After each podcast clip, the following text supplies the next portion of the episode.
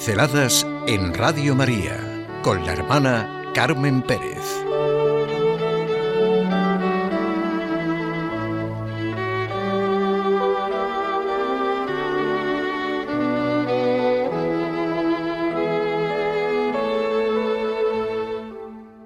Quien tiene esperanza vive de otra manera.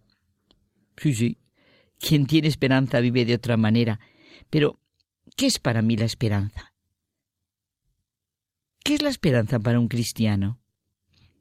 Es verdad, lo sabemos, la esperanza, como dice el Papa Francisco, no es el optimismo, ni la capacidad de ver las cosas con buen ánimo. Es la más humilde de las tres virtudes, porque está oculta en la vida. La fe se ve, se siente, se sabe lo que es. La caridad se hace, se sabe lo que es. Pero ¿qué es la esperanza? Es una virtud arriesgada, es una virtud de ardiente expectativa hacia la revelación del Hijo de Dios. Tener esperanza es estar en tensión hacia esa revelación, hacia esa alegría que llenará nuestra boca de sonrisas. El Evangelio no es sólo una comunicación de cosas que se pueden saber, sino una comunicación que comporta hechos y cambia la vida. La puerta oscura del tiempo, del futuro, ha sido abierta de par en par. Quien tiene esperanza vive de otra manera una vida nueva. Se ve claro que el Evangelio, o es como dice Benedicto XVI en su carta Espe Salvi, salvados por la esperanza, o no es nada. En la vida de cada persona que vive el Evangelio, se pone de manifiesto su verdad, su eternidad, su novedad, su perenne juventud, igual que a los que viven un amor auténtico, les parece que ellos lo estrenan, pero que por otra parte participan de esa fuerza eterna del amor. El Evangelio se hace nuevo y eterno en cada persona que cree en él y configura su vida de acuerdo a él.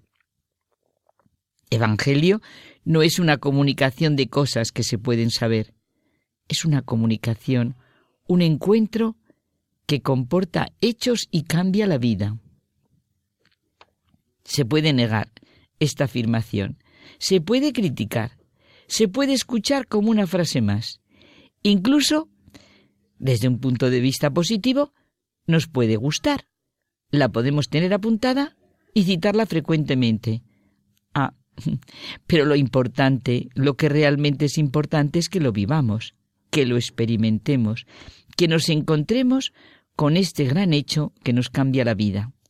Y entonces nadie nos lo podrá criticar, porque no nos rozará la crítica, ya que tendremos una experiencia vital y será el aire del que respiraremos, la comida que nos alimentará y el fundamento que nos permitirá caminar en medio de lo que sea y a pesar de lo que sea.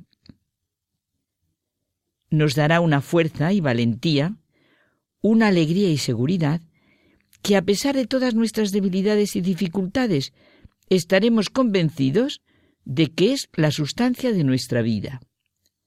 La puerta oscura del tiempo, del futuro, es abierta de par en par, porque quien tiene esperanza esta esperanza fiable que es Cristo, vive de otra manera. Vive como una vida nueva. Esto es lo que ha ocurrido a millones y millones de personas a lo largo de la historia. Dios nos ha hecho capaces de la esperanza. Me encanta siempre sentir profundamente todo lo humano y ver que no hay dualismo en la vida. Decía Kant que como el camino terreno está sembrado de espinas, Dios ha dado al hombre tres dones, la sonrisa, el sueño y la esperanza. Cada hombre que lucha por un ideal, cada persona que supera dificultades, cada uno que sabe sufrir y lo que puede comportar su sufrimiento, cada ser humano que lucha contra la injusticia, cada niño que nace, transmite esperanza. Quien tiene esperanza vive de otra manera, siempre vive una vida nueva. en cada circunstancia difícil, en cada adversidad, experimentémoslo. Somos salvados por la esperanza. Ya un pensador del siglo VII antes de Cristo, Tales de Mileto, al que algunos consideran el primer filósofo de la historia de Occidente, decía que la esperanza es el único bien común a todos los hombres, pues los que todo lo han perdido, la poseen aún. Precisamente, para comprender bien lo que significa la esperanza, nos pone Dante en la Divina Comedia la famosa inscripción a la puerta del infierno. Dejad, pues, los que aquí entráis, toda esperanza. O la afirmación de Larra. Mi corazón no es más que otro sepulcro. ¿Quién ha muerto él? Leamos. Espantoso letrero. Aquí yace la esperanza. Nuestra vida está hecha por eslabones y estos son de esperanza. Vivir de fe, que es la base de la esperanza, es vivir con sentido. Lo más importante es ayudar a tener esperanza. ¿Cómo ha de ser esta esperanza que todos los hombres necesitamos para justificar que sin ella no se puede vivir y que con ella se vive de otra manera? ¿De qué tipo de certeza se trata? La esperanza no es posible sin Dios y sin alguien de carne y hueso que nos la transmite. Cristo es la esperanza fiable. Todo esto significa el crucifijo que a algunos estorba y hace daño. Llegar a encontrarse con un Dios creador, autor, artista, razón, que asume la naturaleza que él mismo ha creado y se encierra en el seno de una madre, nace como los demás hombres, vive, actúa, sufre, muere y resucita para siempre. Esto es lo que significa recibir esperanza fiable. La esperanza viene del encuentro real con este Dios que así ama, que así redime y salva.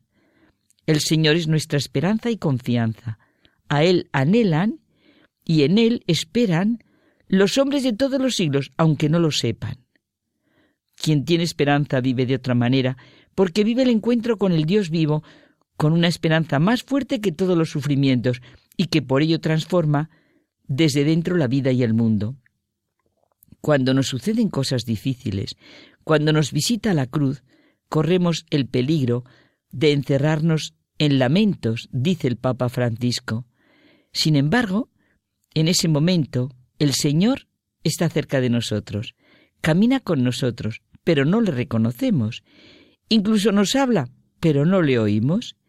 Hemos de estar seguros de que el Señor nunca nos abandona, siempre está con nosotros, también en el momento difícil, y no busquemos refugio en los lamentos, nos hacen daño al corazón. Gracias, Papa Francisco. Quien tiene esperanza vive de otra manera.